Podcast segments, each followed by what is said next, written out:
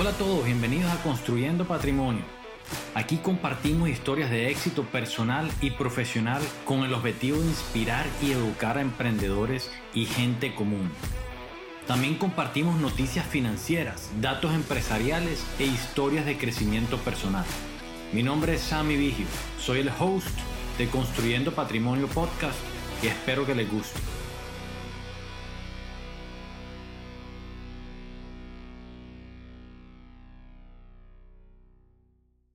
Bueno, primero que todo, salud, papá. Bienvenidos a todos a otro, a otro episodio de Construyendo Patrimonio.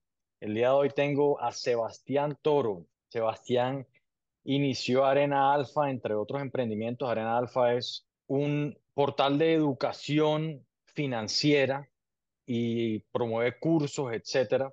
Él va a, a comentar un poco de eso, pero Sebastián se ha ganado mi respeto por, la verdad que, por Twitter. La verdad que hay mucho, mucha gente que dice que sabe de cuestiones financieras, análisis financieros, técnicos, fundamental. Yo siendo financista de profesión y me gusta mucho el tema, los que me conocen, pues reitero, Sebastián se ha ganado mi respeto porque pues sabe bastante de lo que habla y por eso lo invité a este programa para que cuente su historia de emprendimiento, su historia de vida y, y comparta con nosotros ciertas enseñanzas de, de su trayectoria. Entonces, Sebastián, te doy la palabra, hermano. Primero, porfa, introdúcete o, da la introducción más bien eh, de ti y, y pues de tus inicios, la verdad, tus inicios, lo que estudiaste, luego tu ingreso al mundo financiero.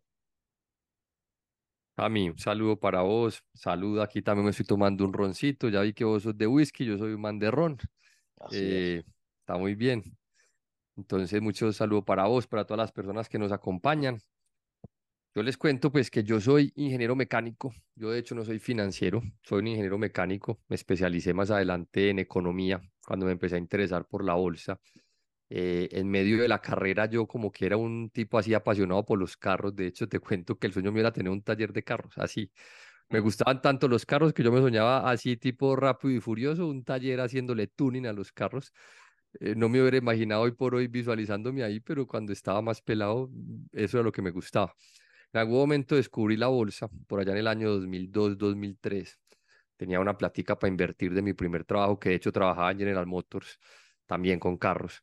Y descubrí la bolsa, hermano, y para mí eso fue una cosa muy, muy loca porque yo entré en una época donde había un ciclo económico de emergentes, los emergentes Colombia, Brasil, México, tuvieron unas rentabilidades, pero te estoy hablando de rentabilidades del 500, 600% en cuestión de años. Entonces yo entré y la plata se me dobló y yo, a mí eso me rayó mucho la cabeza. Yo decía, ¿por qué la plata se multiplicó por dos? ¿Qué pasó ahí? ¿Será que me metí en un fraude? ¿Será que me metí en una pirámide? ¿Qué era esta vaina?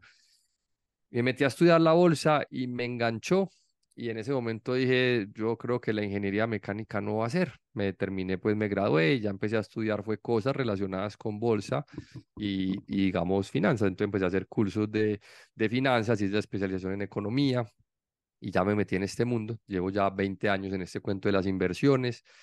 Eh, me dedico hoy a Arena Alfa y a manejar mi patrimonio. Yo tengo un patrimonio, un portafolio que muevo en la bolsa, invierto en muchos países, tengo inversiones en Colombia, en Brasil, varios países de Europa, en Canadá, en Estados Unidos y pues aquí en Colombia, obviamente. Entonces me dedico la mayor parte de mi tiempo a mover mi portafolio y a educar. Tenemos diferentes cursos para aprender a invertir con un enfoque. Ahorita me contabas a mí que le gusta mucho el trading. Yo soy más amigo de la inversión a largo plazo. Eh, entonces tenemos cursos enfocados en inversión y tengo también una especie de servicios de research donde básicamente lo que yo dije es, a ver, huevón, vos te gastas un montón de tiempo estudiando empresas para vos. ¿Por qué no ese tiempo lo invertís y estudias la empresa y haces el informe y lo compartís con la gente? De pronto a alguien le interesa y eso ha sido un hit. Tengo un montón de gente ahorita inscrita en esos servicios. La gente le gusta mucho la forma en que yo analizo las empresas. Mucha gente llega por un canal que tenemos en YouTube de educación financiera gratis. No sé si ya me ha visto el canal. Eh, a mí dice que le gusta. A mí le gusta Twitter, yo soy amante de, de, YouTube. A mí, los, a mí YouTube me ha cambiado la vida porque hay aprender lo que sea. O sea, yo he aprendido ahí a editar videos, a manejar redes. Entonces me gusta mucho hablar de, de lo que está pasando en el mundo, de la economía, de las finanzas, de política, de bolsa, que es lo que yo me dedico. Y, y bueno, y aquí estamos pues con Sammy. Vamos a echarnos aquí un cuentico hoy.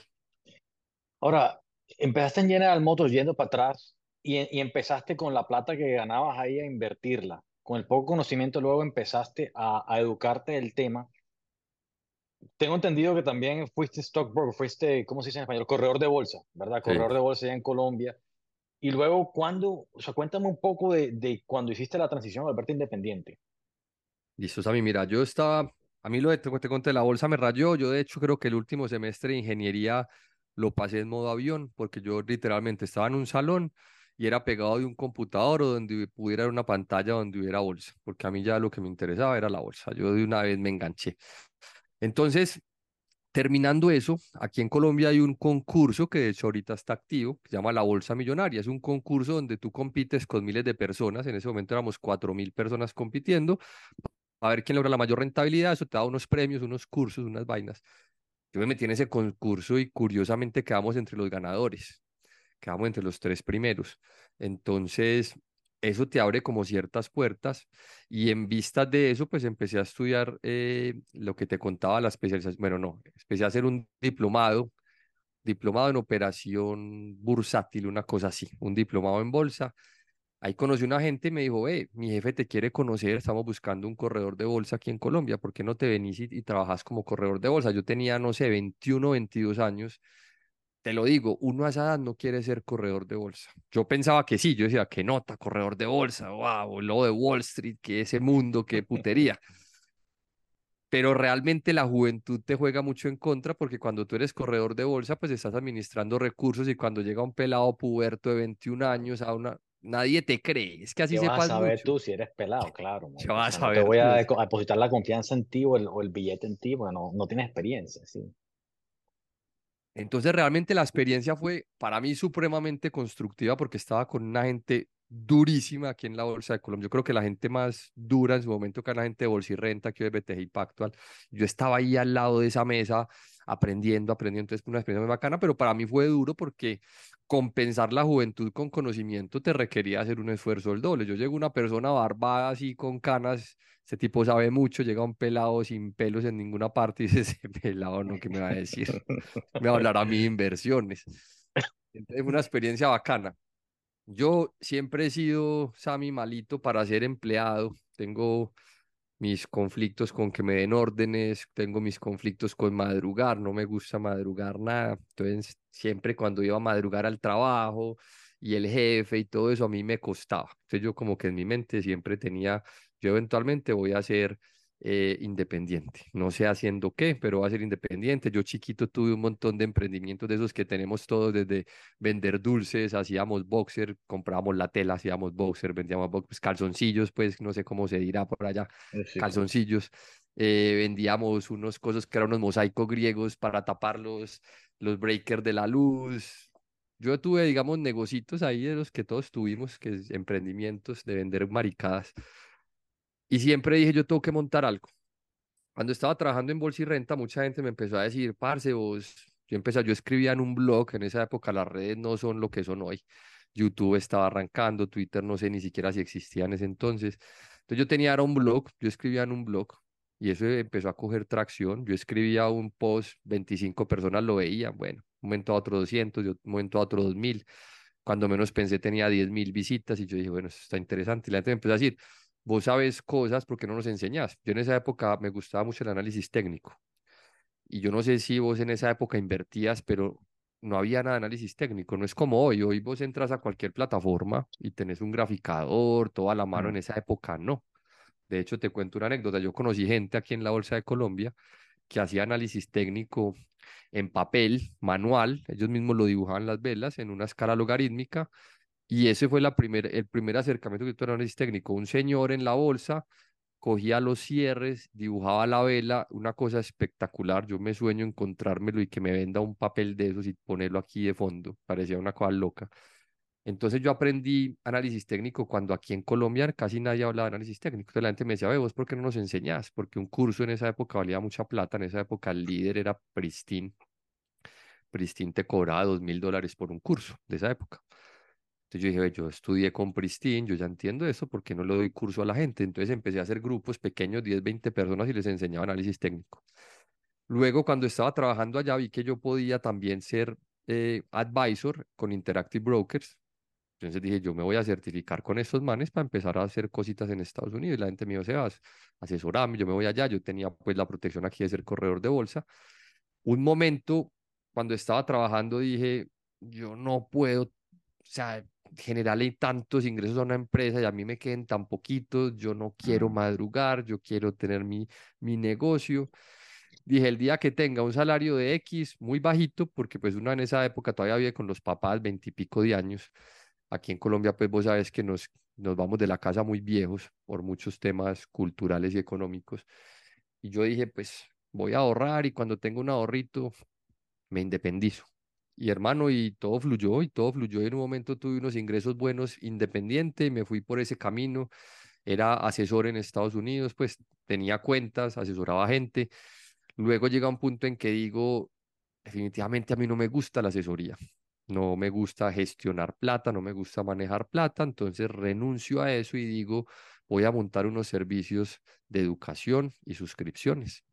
Entonces me dedico al research, a la educación, y eso ya es lo que ha evolucionado hasta hoy. Hoy básicamente el foco es la educación y, el y lo que te contaba pues de un poquito de, de, de, research de las empresas en las que yo invierto. Entonces ha sido como la evolución, eh, todo con sus pros y sus contras. Te lo digo tener un salario es muy chévere, ser independiente hay que pedalearla más, pero es bonito vos saber que cada cosa que construyas es tu empresa y es tu negocio y lo hiciste para vos. Entonces, ahí vamos hoy. No sé qué irá a pasar mañana. Como te digo, yo empecé siendo, quería tener un taller y aquí estamos dando clases. No, bacano. O sea, ya llevas 20 años, o sea, vi en Twitter que, bueno, posteaste, me comentaste ahorita, 20 años. Desde que empezaste Arena Bursátil, que se llamaba en su momento, ahora Arena Alfa, ¿correcto? Sí, señor. 20 años, o sea, 20 años remando, pero 20 años afortunadamente ha ido bien. Y, y hay una, una, aclaración para la audiencia que, que, es, que es, y tú lo repites bastante, que es la diferencia entre ser inversionista y, ser, eh, y hacer trading.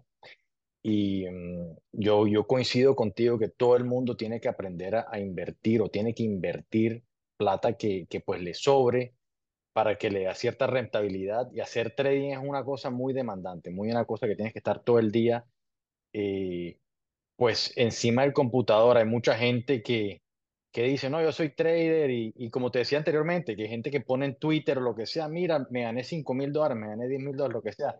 Mucha, mucha gente fake, así que empezó durante la pandemia, 2020 fue una locura porque todo el mundo empezó con el boom, todos los incentivos financieros, especialmente aquí en Estados Unidos y todo el mundo empezó a, meter la plata en, en, el mercado bursátil y aparecieron todos estos genios del mercado bursátil. Tu amigo Pornoy, por ejemplo.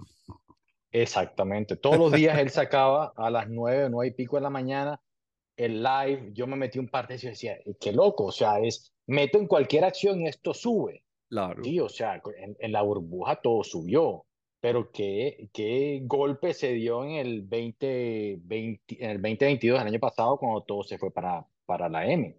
Él perdió todo. Es que yo, yo lo seguía mucho porque me acuerdo que el tipo decía que era mejor que Warren Buffett, que Warren Buffett era un viejo, un dinosaurio. Y como ese tipo salió mucha gente después de pandemia, mucha, mucha gente, mucho emprendimiento, muchas farsas. Y recuerdo el tipo, yo, de hecho tengo un video con los live del tipo al principio y luego al final. El tipo se sea, el tipo se dio muy duro. Sí, sí. ah, yo, yo vi el video ese video, es brutal, ese, video es brutal, es una cátedra. que, que, sale así como pegándole a todo, como que todo me va Se arranca la camisa, güey. sí, pero sí, ese más salía durante la pandemia todo, y entonces él decía, así eran la gente como la, los manipuladores de mercado, no solamente él, obviamente mucha gente en Twitter, en el 2020 o 2021, o sea, mencionaba una opción, un low float, o sea, acciones que no tenían muchos, muchas... Eh, Las meme stock las meme stock, así es como que vamos a meternos en esta acción. Eh, GameStop, o sea, estuvo AMC, diversas acciones y las acciones, ¡pum! O 20, 30, 100%, una locura. Em, yo, yo, para contarte un poco, o sea, de mí y seguir, seguir en la conversación, yo siempre me ha encantado las finanzas, o sea, yo estudié finanzas, aunque nunca las, nunca las, eh, las he practicado, yo, yo me gradué en 2007, plena crisis financiera, empecé a aplicar a a diversas, eh, pues Mary Lynch, City, etcétera. Nadie estaba contratando en ese momento. En fin, estoy en la industria de alimentos, pero en el 2020 mi esposa me empieza a decir, Sammy, he escuchado que tal acción está buena para invertir. Y yo, yo la verdad que no, no, no sigo el, el mercado bursátil en ese momento, 2020. Me empiezo a empapar un poco 2020 con eso. Y pues con más tiempo libre empiezo a tradear un poco más. Y la verdad que 2020, bueno, 2022 cuando el mercado, 20, al final de 2021, 2022, que el mercado pues está súper bajista con, con, con, la subida de las tasas de intereses, eh, pues me fue mal con el trading. Y sabes qué dije, sabes qué, voy a, voy, a, voy a lo básico, a lo que me gusta, a lo que tú dices, voy a invertir.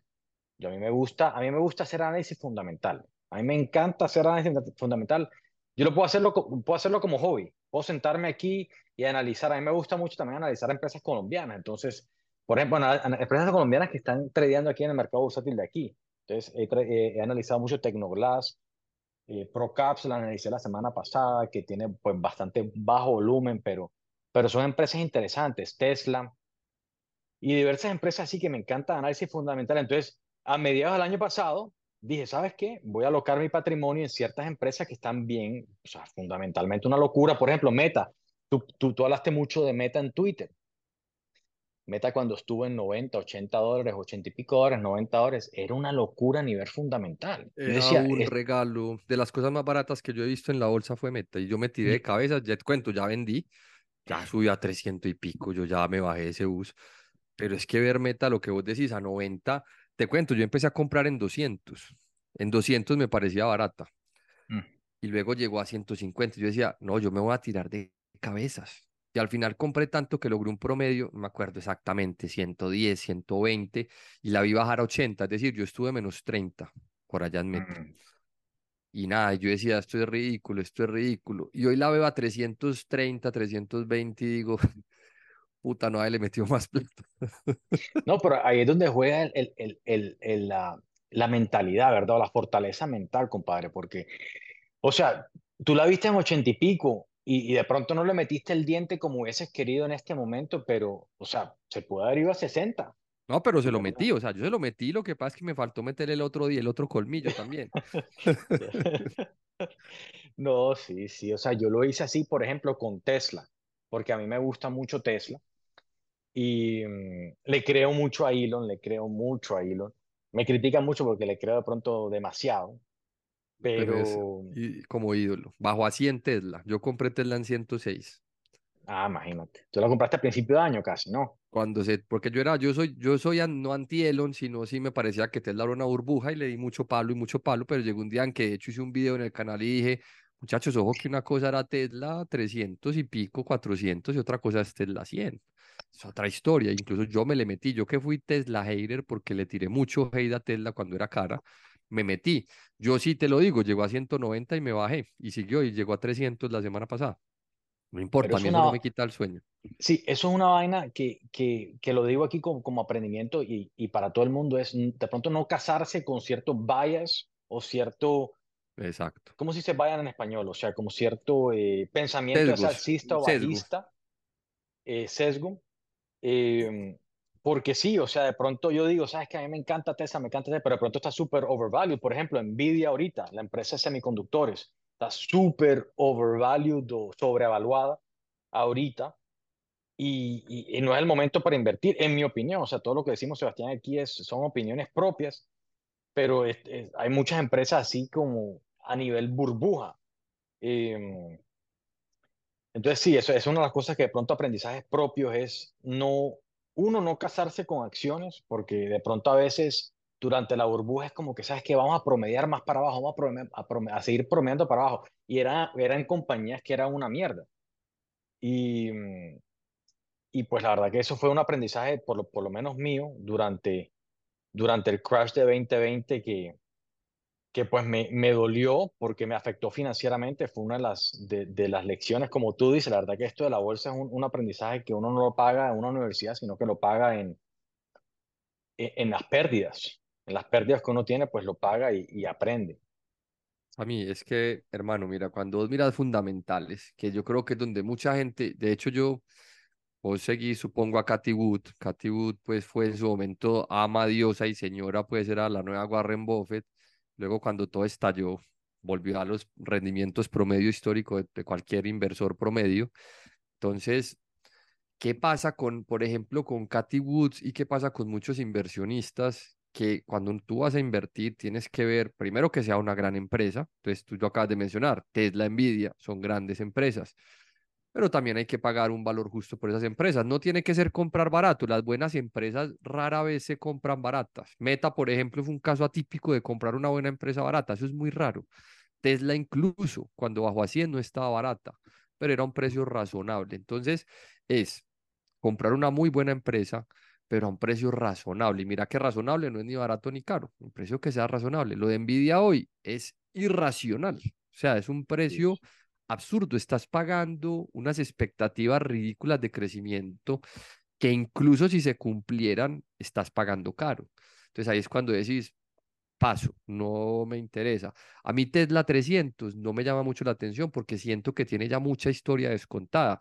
Me pones a Tesla 200 o a 180, venga, conversemos. No es barato, pero es un, yo puedo pagar un poquito por las expectativas y por la calidad del negocio. Entonces eso es muy importante. Y ahorita dijiste un tema que me gustó mucho y no me quería que se no se nos fuera a olvidar.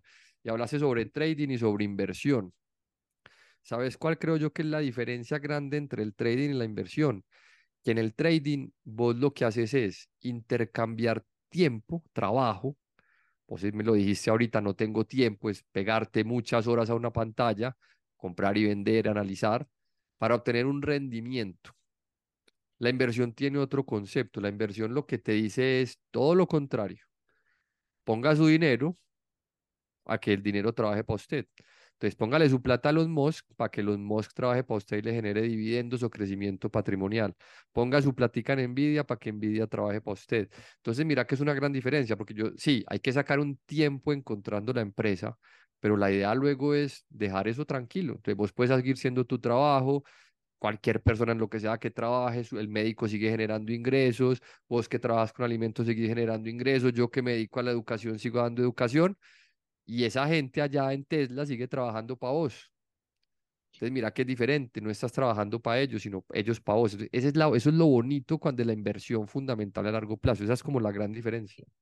Sebastián, en ese, en ese hilo, tengo, tengo mucha gente conocida, etcétera, que, que no tiene inversiones. O sea, ¿qué consejo le darías a una persona que, que no ha hecho ninguna inversión en el pasado? O sea, ¿cómo, cómo empieza?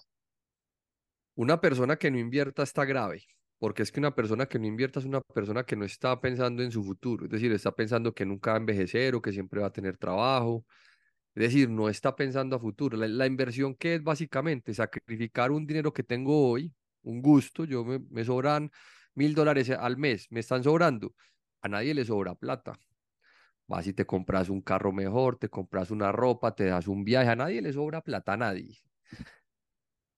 Yo sacrifico eso, lo meto en una inversión para que crezca, para que a futuro esa inversión trabaje para mí, me genere rendimientos. De pronto esa inversión el día de mañana me paga el arriendo, me paga la gasolina, me paga la comida, sin yo hacer absolutamente nada. Entonces la persona que no invierte hoy, y esto aplica mientras más joven mejor, pues está cometiendo un error muy grave, porque es que uno mientras más joven empiece a invertir, menos, menos va a tener que sacrificar hoy y más le va a rentar eso mañana. Entonces, no invertir es grave desde ese punto de vista, pero también es grave desde el punto de vista de que las monedas se devalúan, la inflación se come tu poder adquisitivo. Entonces, cuando tú no inviertes, pongo, pues vos lo viviste allá en Estados Unidos con inflación del 9, nosotros le estamos viviendo aquí con inflaciones del 12. Una inflación del 12 significa que todos somos casi no digamos exactamente porque dependerá de muchos factores, pero somos casi un 12% más pobres. Nos está costando un 12% más vivir. Esa plática que teníamos guardada en un banco sin invertir vale casi 10% menos. Entonces somos más pobres. Entonces no invertir es empobrecerse y no invertir es no pensar en un futuro. Y la gente cree que no va a envejecer y cuando uno menos piensa tiene 40, 50, 60 años y uno dice, ve, no tengo nada, no construí nada. ¿Y ya para qué? En cambio, cuando empezás joven, Ojalá uno pudiera empezar a invertir a los 10, 15 años, cualquier cosa, poquito a poquito, porque es que cuando sea mayor va a decir, uff, la saqué del estadio. Tú sacaste un curso reciente de, de, eso, los principios para invertir en la bolsa, correcto. O sea, una persona principiante, ¿cómo, cómo empieza a invertir en la bolsa? Yo tengo un curso para principiantes, es un curso para la gente que no sabe nada, un médico, un arquitecto, una persona que no sabe nada, cómo empieza a invertir. Entonces, en ese curso nos sentamos y miramos, venga, qué son las tasas de interés, qué es la inflación, qué son los bancos centrales, qué es una rentabilidad decente, qué es el dólar, qué es el forex, qué, qué son las acciones, qué compramos cuando compramos acciones, qué son los dividendos. Hablamos de ciclos, de un montón de cosas. Entonces, tenemos una serie de cursos. Comenzamos con un curso básico, introductorio, luego seguimos con un curso de value investing. Entonces, ahí empezamos a, a decir, venga, ya sabemos las bases, ahora miremos en qué invertir cómo elijo una buena empresa, qué es una ventaja competitiva, cómo se lee un estado financiero, ¿cierto? Está barata, que es otra pregunta importante. Tenemos otro curso de análisis técnico, los que nos gustan las gráficas, para ayudarnos a identificar los mejores niveles de compra o de venta. Y próximamente saco un curso que es una cosa muy linda que poco ofrece, poco se ofrece en el mundo. Vos encontrás muchos cursos de value investing y análisis técnico, pero va a sacar un curso de ciclos. Entonces, aparte de todo eso, es, venga, en el mundo hay ciclos. Hay ciclos electorales, hay ciclos lunares, hay ciclos de emergentes y desarrollados, hay ciclos de tasas altas y tasas bajas, hay ciclos de inflación y ciclos de deflación. Entonces empezamos a mirar un montón de ciclos y cómo se invierte en cada ciclo. Entonces empezás a armar como una caja de herramientas muy bacana que te va a servir como inversor. Eso es básicamente pues lo que, lo que yo hago. Esta es una pregunta así medio off topic, pero ¿por qué ¿por qué crees que nada de esto se enseña en la educación escolar? Yo no sé si le podemos meter a eso eh, como teorías conspirativas, es decir, si es que a esta gente al poder no le interesa que la gente lo aprenda para engañarlo más fácil, o que hay tanta ignorancia que tampoco hay quien lo enseñe a quien le interese, porque es que que uno dijera, nuestros políticos son expertos en eso, entonces les interesa. Tenemos un montón de burros al poder que tampoco saben de eso. Entonces, de pronto, ellos siguen enseñando sociales, eh, pues obviamente matemáticas, biología, las mismas cosas básicas. Probablemente uno nunca va a usar una derivada en su vida, hacer un cálculo de esos. Eso tiene otros, otros aprendizajes mentales, otros razonamientos. Te enseñan un montón de cosas que no te van a aportar nada de una guerra que ocurrió por allá hace 200 años, que eso de pronto tomándote tinto con alguien lo descrestas, pero no, no pasa de ahí. ¿cierto? Como el dato así de, del dato de café. Sí, sí, Como esos filósofos que se la pasan dando datos y mencionando autores que en la vida real no sirven para muchas cosas, pero todos usamos dinero, todos gastamos, todos ahorramos, todos pedimos crédito, usamos tarjetas de crédito y nadie nos enseña esa vaina nunca. Entonces yo creo que, pues te digo, no sé si es una teoría conspirativa de mantener a la gente bruta, ignorante, o simplemente es que no ha llegado la gente que es indicada al poder, que yo soy de los que digo que en, el poder hay un montón de incompetentes. Hay tanta incompetencia que ni ellos mismos lo tienen, entonces no lo reflejan y siguen con la educación básica, pendeja de, toda la vida tradicional, que no te enseñan, digamos, lo que realmente vas a hacer en la vida. ¿Usted, usted, ¿Vos te enseñaron a vender alguna vez? Ojalá nos hubieran enseñado a vender, a hacer presupuestos, a hablar en público mis padres me enseñaron a vender, o sea, yo, yo vendía así como tú desde pequeño, vendía cosas en el colegio y, y, por eso soy comerciante. De resto, a mí, o sea... A mí en el colegio me prohibían vender, weón. Exactamente, a mí también. Yo en los recreos uno estaba vendiendo, yo vendía cachuchas, yo vendía las cachuchas, prohibido vender. Me, me sancionaban, etcétera, o sea, no...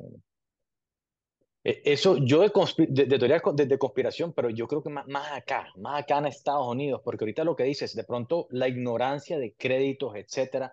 Tú posteaste un video muy bueno hace 3, 4 días, ahorita posteamos los links obviamente después en el episodio, en YouTube, que una berraquera los videos, te digo, o sea, no sé si tú haces toda esa edición y todo, pero me parece la, la, cantidad de gráficas que compartes, no es así hablando, la cantidad de gráficas que compartes son muy interesantes.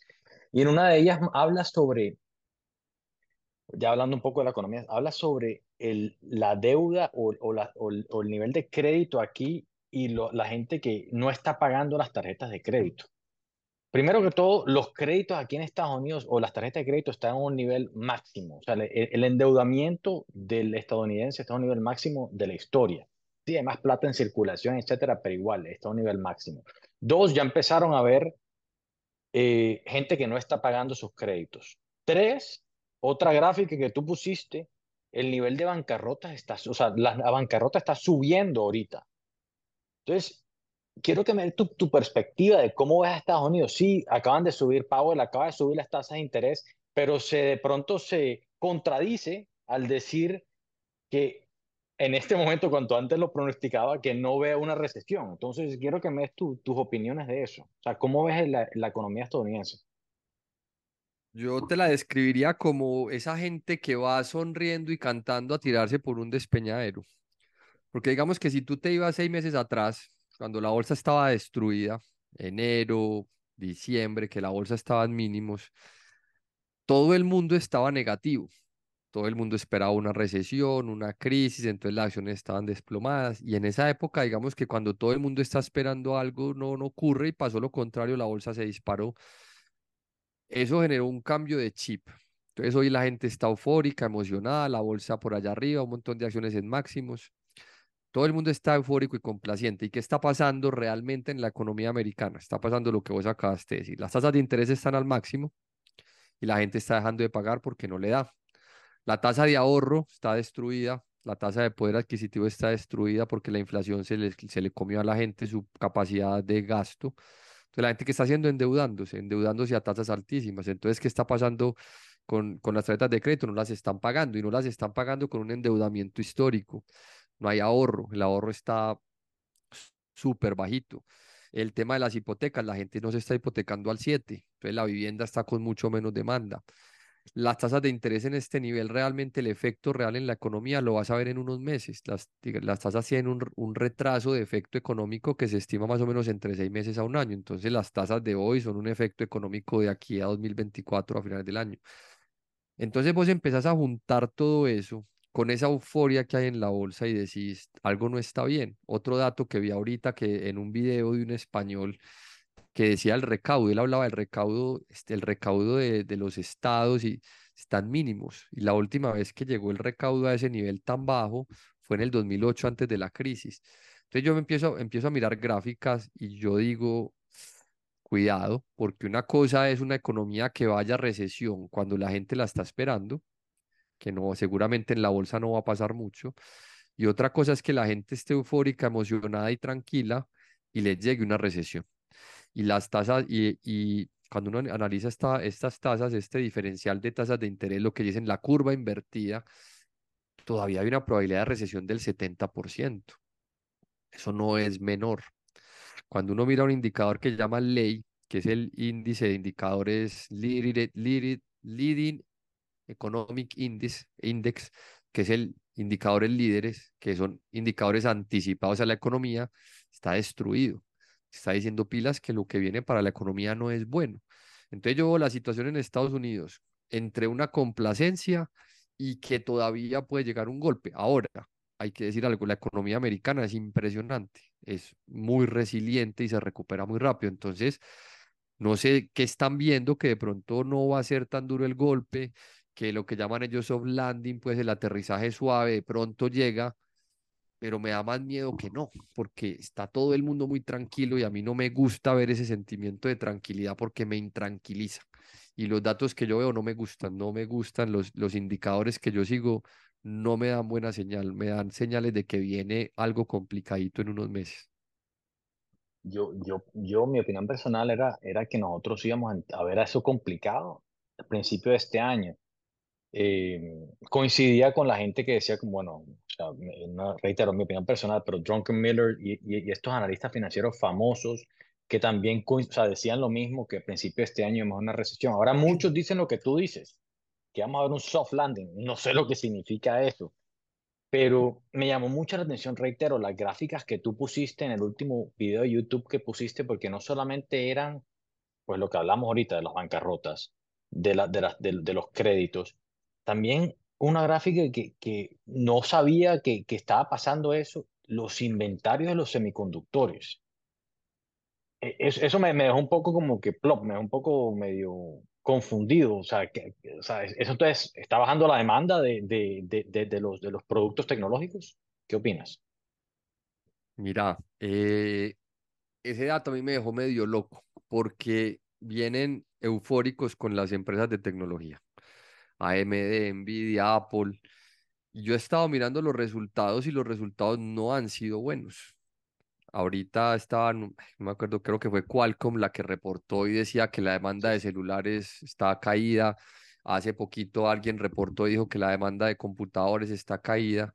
Entonces hay una narrativa con la inteligencia artificial que yo sí creo que es muy revolucionaria y va a traer muchas cosas importantes, pero no sé hasta qué punto eso está descontado y sobredimensionado en, en, en algunas acciones. Entonces cuando empiezo a ver esas cifras y me voy a ver las empresas de tecnología disparadas, con inventarios en las nubes, con demanda bajando, con las empresas bajando las expectativas, yo digo, parece que están haciendo, o sea, esta gente está un poquito ya entró en fase eufórica y yo llevo en ese mercado americano más o menos invirtiendo desde 2005 y me he dado cuenta que allá son de extremos, allá todo es fabuloso, todo es una mierda, pero se la pasan en los extremos y siento que ahorita estamos en el extremo de que todo es fabuloso y no pasa nada y todo es tranqui. Y esa es la parte que a mí me preocupa. Entonces yo, que te, yo te cuento, mi portafolio lo he empezado a reducir considerablemente. Tengo algunas coberturas apostando a la baja como para, digamos, equilibrar el portafolio, que si el mercado se cae, lo que tengo apostando a la baja me compense la caída en mi portafolio de largo plazo. Entonces empiezo como a cubrirme porque no soy tan positivo. Vos lo dijiste ahorita, a principio de año todos anticipaban crisis y el mercado subió. Hoy todos anticipan que no va a haber crisis. Entonces dejemos el interrogante. ¿Qué viene? Sí, sí, sí, sí, de acuerdo. Mira, es preocupante el tema, o sea, es preocupante el tema porque, y, y ya para concluir de pronto Estados Unidos y preguntarte cosas de Colombia, eh, la inflación está en 3% aquí, sí, han bajado ciertas cosas, Sebastián, pero ciertas cosas no, hermano. Y, y, yo no sé a, qué punto ese número lo vienen acomodando. Eh, o sea, reitero, yo vivo en Miami y aquí de pronto es una burbuja eh, eh, en comparación a la mayoría del país. Pronto por eso, por eso me contradigo un poco, pero, pero sí, yo creo que la inflación aquí en Miami sí viene estando un poco más alta que la demás y, y bueno, veremos a ver qué pasa con el mercado aquí yendo un poco, yendo un poco ahorita a, Colombia, que es donde, donde tú estás y, y, donde pasas mucho tiempo discutiendo en Twitter con, con diversa gente. Me, empiezo con esto, viendo, viéndolo de afuera, viéndolo de afuera, quiero que me tu opinión. Me da bastante tranquilidad que los Gilinski le apuesten bastante a Colombia aún. Puede ser dos cosas. Uno, sí, están comprando barato como tú compraste Meta el año pasado. Y yo creo que es eso.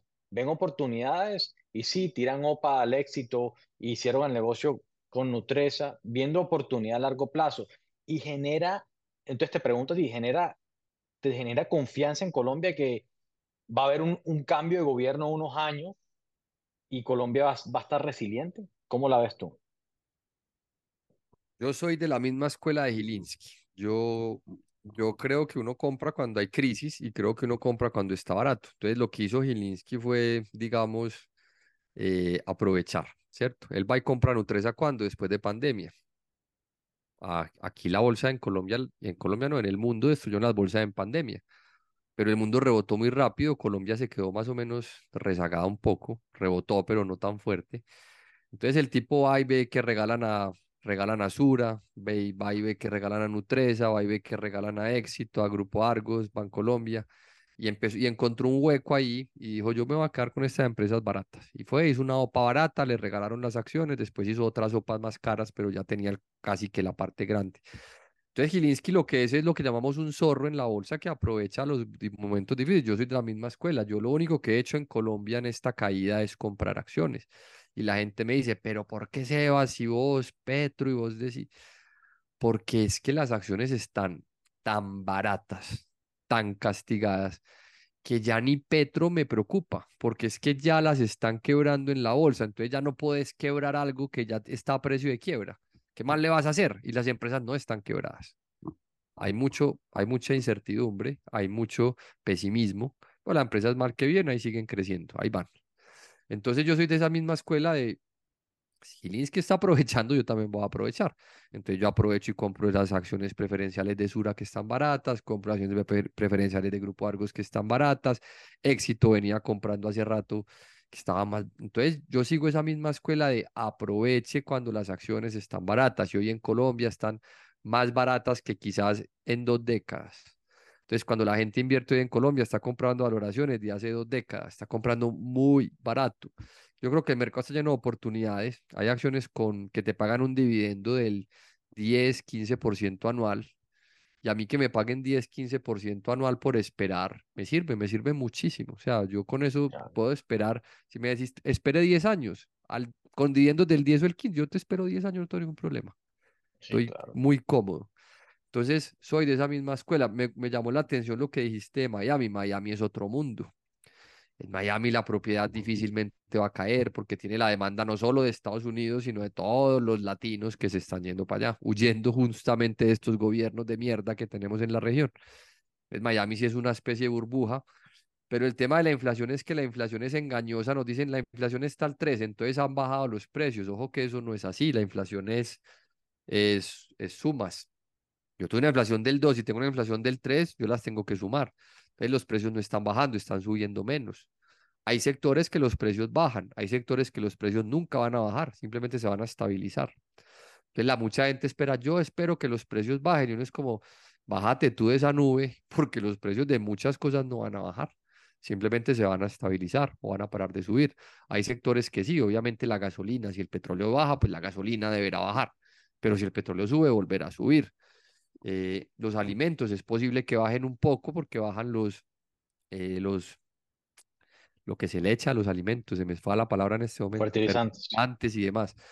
Entonces puede que bajen un poco, pero es difícil porque una vez un supermercado llega a un precio, lo deja ahí, no va a bajar, él va a aumentar el margen, lo baja el día que le baje la demanda. Bueno, se me bajaron las ventas. Ah, tengo que bajar precios. Por eso es tan importante la recesión, porque si llegas a una recesión, las empresas se van a ver obligadas a empezar a bajar precios para llamarle la atención a la demanda. Y ahí es cuando el mercado se estabiliza. Entonces yo, yo incluso creo que es necesaria una recesión, porque la recesión te estabiliza los mercados. La recesión hace que los excesos se moderen, hace que los precios bajen, que todo se vuelva regular porque si tú tienes un negocio de empanadas y vendes empanadas a mil con insumos a 900, los insumos te bajan a 700 y tú sigues vendiendo empanadas a mil, a no ser que te baje la venta de empanadas y hagas una promoción a 900. Entonces, mira la importancia también de estos choques económicos para eventualmente regular los precios. De una pregunta hipotética, así de pronto a quemarropa. Si tuvieses los bolsillos profundos o el acceso a capital que tienen los Gilinski, ¿harías alguna movida ahorita en Colombia? Digamos que el problema en Colombia no es hacer la movida, sino lograr el control de una empresa. Yo creo que no hay que ponerse los bolsillos de Gilinski. Yo creo que uno con sus bolsillos hace lo que hace. Yo, por ejemplo, con mis pequeños bolsillitos, compro acciones de PF Sura, compro acciones de PF Argos, eh, compraba acciones de Celsia baratas, acciones de ISA. En Colombia es que hay demasiadas oportunidades. Ahorita me mencionabas a Promigas. Promigas está súper barata. Es una acción que está súper barata. Entonces, yo estoy haciendo lo mismo que Gilinski con mis centavos. Y si tuviera el poder de Gilinski, estaría haciendo lo mismo que hago hoy a nivel de Gilinski, que es comprar empresas completas. Yo compro en la medida de mis posibilidades que es comprar un inodoro, una baldosa, él se compra la empresa completa. Yo voy comprando el pedacito, de pronto me alcanza para una oficina, para dos sillas, para un computador, pero también yo estoy haciendo lo mismo que Gilinski. De hecho, en más acciones, porque como a él le interesa es comprarlas completas, le queda más difícil a estos precios. A ti no te van a vender Sura completa, ojo que esto es muy importante, no te van a vender Sura completa a 14 mil, por ejemplo. Mira que le ofreció 40 mil y no se la vendieron. Pero tú con tus centavitos o tus dolaritos puedes comprar Sura 14 mil. Él no puede. Y él quería comprar la 40. Entonces, mira que el mensaje es muy potente. Y vos me hablas de Gilinski. Entonces, el paralelo. Si Gilinski pagaba 40 mil por Sura, yo, Sami y yo, Sebastián, ¿cómo voy a ser tan bruto de no aprovechar y comprar la 14? Pues sí. O sea, el, el único de pronto, la única desconfianza que reitero, crea confianza en el país. La, desconfianza era el, el, tema político, pero crea confianza en el país el hecho de que un inversionista de, esa talla esté invirtiendo en el país. Pero... Lo que pasa, mí es que los negocios, los negocios no se hacen a cuatro años, ¿sí o no? Vos no sos un, vos no compras Nutresa para ver cuánta plata te dan dos años. Puede que de aquí a dos años apenas estés perfeccionando los papeles legales. Entonces, Petro se va y tú estás tomando el control de Nutresa apenas, apenas. No, manes de, invierten a 10, 20, 50 años. De acuerdo, pero aquí no para entrar mucho en tema político, pero el hecho que estén le estén metiendo el diente a Colombia es porque tienen la certeza que no se va a apoderar del poder, no va a ser una próxima Venezuela. Yo concuerdo. Es que te hace una cosa, son tan ineptos y tan incompetentes. No, sí. Gobierno. no lleva ni un año, no. Eh, si hunde solo, es que si solo. es que todos los días hay un escándalo, ahí encanaron al hijo. Todos los días en Colombia hay un escándalo político. ¿Por qué? Porque son unos ineptos unos incompetentes. Entonces, ahí van a estar cuatro años apagando incendios, apagando escándalos, van a hacer daño, pero como empresa realmente a largo plazo no va a ser mayor el daño y tú compraste una buena inversión eh, para los próximos 10, 15 o 20 años, que es la visión de esta gente. Y lo que decís es muy bacano, mira que esa es la visión de Gilinski. No, no, bacano. Sebastián, pues para ir concluyendo, me, me, me, llamó la atención lo que dijiste al principio, de, de pronto a nivel personal, eh, lo que te apasionaba en, eh, cuando eras joven. Ahorita, ¿cuál dirías que es tu pasión? O sea, ¿ya cambiaste tu pasión a, a, los números, a las finanzas? ¿O cuál es tu pasión ahorita? A mí me gusta mucho, Sammy, el desafío intelectual de la bolsa. Pues hablando de pasiones no personales, a mí personalmente me encanta el deporte, las artes marciales, el hacer muchas cosas, mi familia, estoy embobado con mi hijo, te, contaba que tengo un hijo pequeño, estoy embobado, totalmente enamorado de él. Eh, hagamos que hablando a nivel intelectual o a nivel pues, de negocios, mi pasión es sin duda, sin duda, los mercados, es estudiar el comportamiento de las personas en la bolsa, por qué actúan como actúan. Eh, el desafío intelectual de vos sentarte a encontrar un buen negocio, una buena empresa, invertir, tener la razón, ganar dinero, ganarle a otros inversores, incluso de pronto más inteligentes o con más dinero que vos eso es un desafío intelectual muy bacano y yo soy de los que me quedo aquí a veces, después me decías ahorita, acabo de terminar una entrevista, me vengo para otra y, y, si no tuviera mi hijo probablemente me quedaba aquí otro rato mirando empresas porque como ahí se desplomaron un montón de empresas viendo a ver qué salió por ahí en descuento, pero yo lo disfruto impresionante, también me apasiona mucho los mercados y me apasiona mucho enseñar, yo creo que cuando uno ha tenido la oportunidad de aprender, de educarse, ha tenido, digamos, eh, de alguna manera cierto éxito o acierto en esto, es muy chévere poderlo compartir con la gente y vos, y vos, y vos sentí, yo hago un video, yo subo unos videos y me he encontrado gente en la calle que me saluda, profe, ¿qué más? Qué bacano lo que haces. Imagínate que vi un video tuyo y eso me ayudó a ver. Una vez me encontré un tipo que me marcó mucho porque me dijo, profe, usted no sabe, pero yo gracias a usted eh, superé un problema de un cáncer y yo me quedé como, ¿yo qué tengo que ver con un cáncer? Digo, es que yo empecé a ver tu canal, empecé a invertir y hace un tiempo mi esposa le dio cáncer y yo tenía unos ahorros que invertí gracias a usted, habían crecido mucho y con esa plata fondeamos y yo me quedé como, uno no sabe a quién está impactando. Entonces, yo creo que la labor de educar es brutal porque impactas vidas y, estás haciendo algo positivo. Yo, como te digo, yo no, yo no vengo aquí a venderle humo a la gente del trading, hágase rico, sea su propio jefe, tenga libertad financiera. No, yo vengo a decirte, venga, empecemos a ahorrar esas finanzas, empecemos a invertir, a hacer un patrimonio y yo creo que eso es un, un tema que le, a cualquiera le va a aportar. Entonces, esas cosas, esas, todas esas cosas me apasionan. Yo soy, a mí me apasiona mucho todo. Yo soy de los que me gusta jugar PlayStation. Vos me ves a mí, me puedo pegar un día entero a jugar PlayStation. a mí me apasiona casi todo lo que hago en la vida, me tiene que apasionar porque si no, no vale la pena hacerlo. Entonces, hoy diría que soy muy apasionado por todo lo que hago. Tú estás haciendo lo que dijimos anteriormente, lo que deberían estar haciendo nuestros colegios, que yo estoy muy enfático que deben hacer. Yo tengo dos niños también y, y me molesta las estupideces, te lo digo así claramente, que le enseñan en el colegio que no van a servir de ni, de ni M, porque el otro día vino mi hijo aquí, o sea, está en Estados Unidos y me está, está enseñando sobre cierta festividad de aquí, que no, le va a, que no le va a aportar absolutamente nada en su vida. Sí, tiene siete años, pero es que en, en el high school, en la educación aquí, no enseña absolutamente nada financiero. Tú estás haciendo una labor muy buena que mucha gente cree que sabe hacerlo, de pronto gente que, le, que, que empieza cursos o cositas así, pero reitero, o sea, yo, yo, a mí me gusta mucho el tema, yo he visto muchos videos tuyos, se los recomiendo mucho a la gente, porque te has educado, bueno, eh, eh, o sea, te, te, educaste de economista o, un posgrado de, de, economía y has hecho muchísimos cursos, pero sabes explicar muy bien las cosas y eso es lo que debemos explicarle. Ojalá los videos tuyos llegaran a, a pelados de diez y pico años, de 15, 16, 17 años, para que logren empezar desde pequeños a empezar a invertir en la bolsa, a invertir en ETF, invertir en diversas cosas, pero para que se multiplique su dinero eventualmente. De acuerdo.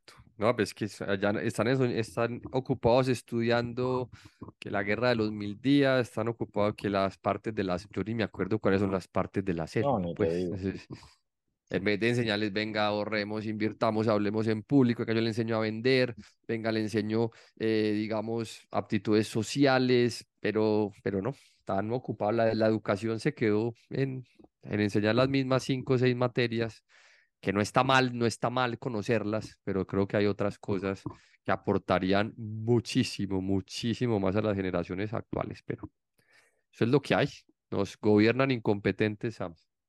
No, de acuerdo. Compadre, me pudiera quedar hablando un buen largo, un tiempo largo contigo, pero, pero concluyamos aquí. Darte muchas gracias por tu tiempo. Voy a dejar tu información en el pie de página del podcast.